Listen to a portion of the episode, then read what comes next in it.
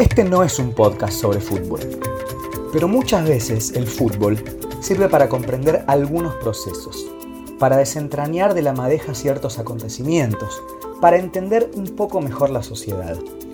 Y por eso, hoy particularmente, les contaré la historia de un jugador de nivel mundial.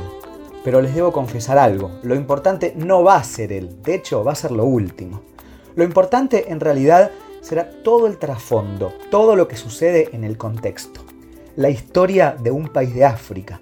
La historia de cómo un chico que vivía completamente desahuciado en un campo de refugiados, con su familia huyendo de la guerra, se terminó convirtiendo en una estrella mundial del deporte y cambió carpas y hacinamiento por mansiones.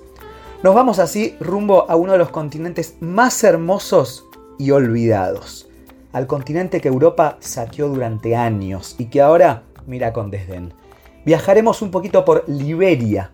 ¿Escucharon alguna vez el nombre de esta nación? Bueno, abróchense el cinturón que está por empezar un nuevo capítulo del podcast de Periodistán en Telesur. Hoy, Alfonso Davis, del campo de refugiados al firmamento. Viajé por varios países de África en 2013 y 2014, para ser más exactos, 14 países. Y vi cómo el fútbol es una de las grandes pasiones del continente. A veces ni se necesita una pelota.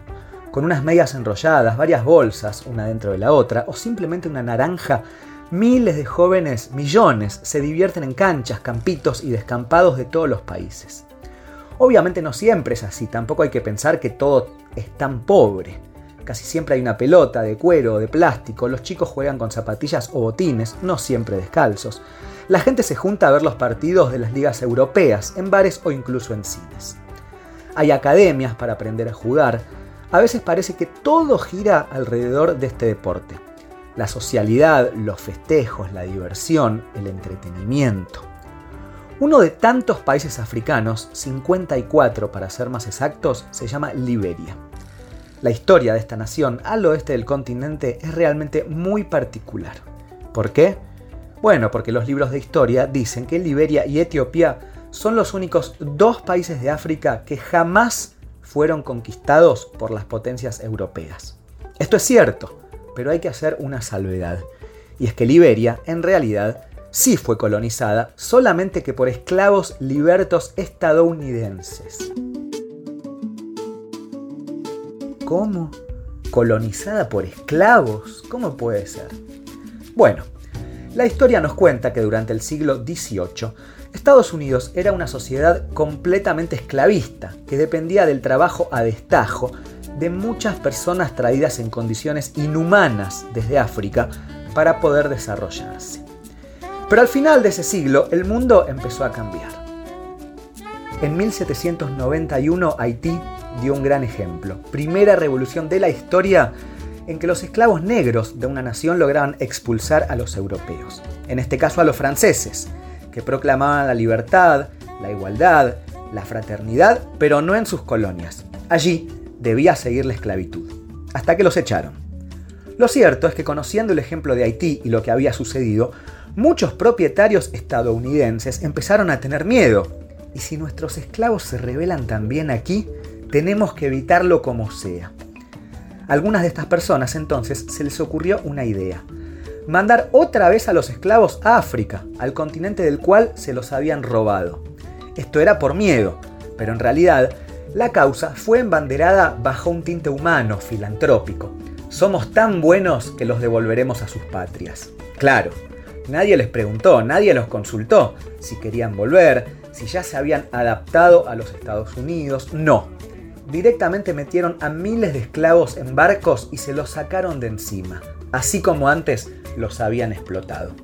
Se conformó la Sociedad de Colonización Americana, que arrancó las repatriaciones a la fuerza, y eligieron dejarlos en una región llamada Costa de los Granos, en donde no había en ese momento ningún gobierno central. Con el tiempo, la zona fue bautizada Liberia, una palabra que se relaciona con la libertad y su capital se llama hasta hoy Monrovia. ¿Saben por qué? Por el presidente de Estados Unidos, James Monroe. Pero ¿qué pasó? Si bien en la zona no había un gobierno central, como dijimos, sí había gente, gente que vivía allí. Había varias tribus que habitaban en la región y que vieron cómo de repente, de la nada, varias personas traídas en barcos se quedaban con sus tierras, sus recursos, se instalaban allí donde ellos estaban. Un proceso muy terrible de la historia, ex esclavos llevados por blancos que usurpan el lugar de otros pueblos africanos. Hubo resistencia y luchas, pero al final los américo-liberianos se quedaron con el poder y dominaron el país durante más de un siglo. Hasta 1980 más precisamente, cuando un joven general del ejército llamado Samuel Doe tomó el poder. Doe tenía una particularidad, era de la etnia Kran, una de las etnias originales de la nación. Cuando Dow llegó al poder hubo mucha expectativa. Por fin alguien que no es de la élite américo-liberiana, pensó mucha gente. Ahora sí todo va a cambiar. Pero lamentablemente nada de eso sucedió. Y todo fue de mal en peor.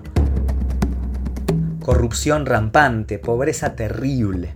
Apenas asumió Dow, mandó a ejecutar a sus rivales políticos. Los cadáveres fueron exhibidos en las calles de Monrovia, la capital suspendió todas las garantías constitucionales por cinco años y en 1985 ganó unas elecciones consideradas ampliamente fraudulentas. El país cayó en la ruina.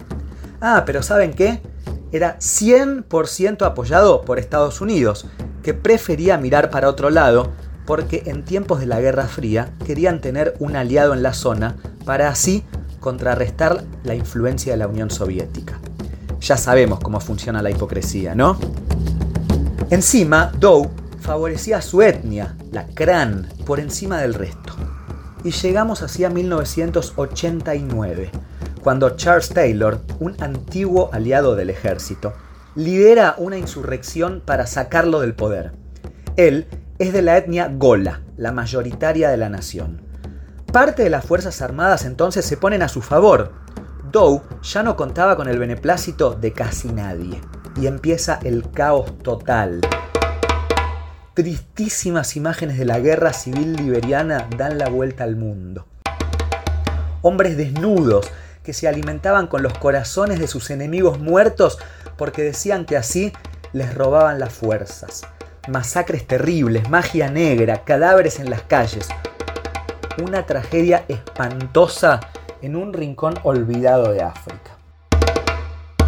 En 1990, Dow, todavía en el poder, tiene una reunión, pero es cerca del puerto de Monrovia, una zona que ya no controla. Pese a todas las advertencias, decide ir.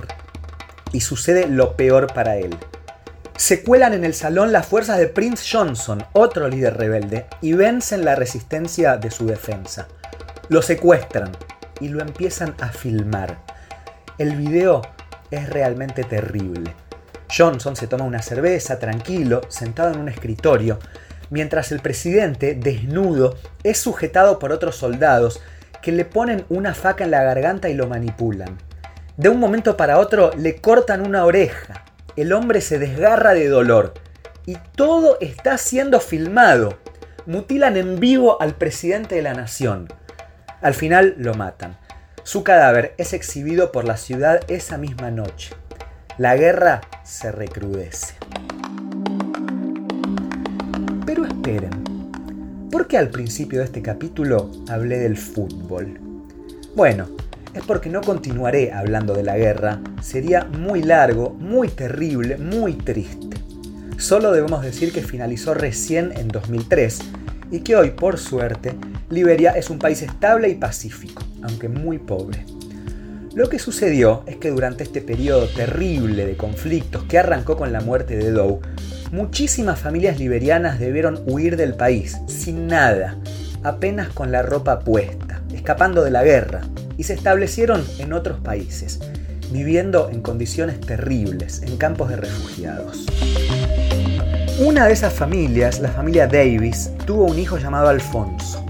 Le gustaba mucho jugar al fútbol, como podía, con trapos, entre las carpas de refugiados donde sus padres buscaban algo de comida entre los buitres carroñeros esperaban los restos. La familia de Davis tuvo el gran privilegio de salir del campo y emigrar a Canadá cuando él aún era muy joven. Allí recibieron la ciudadanía gracias a un programa de acogida.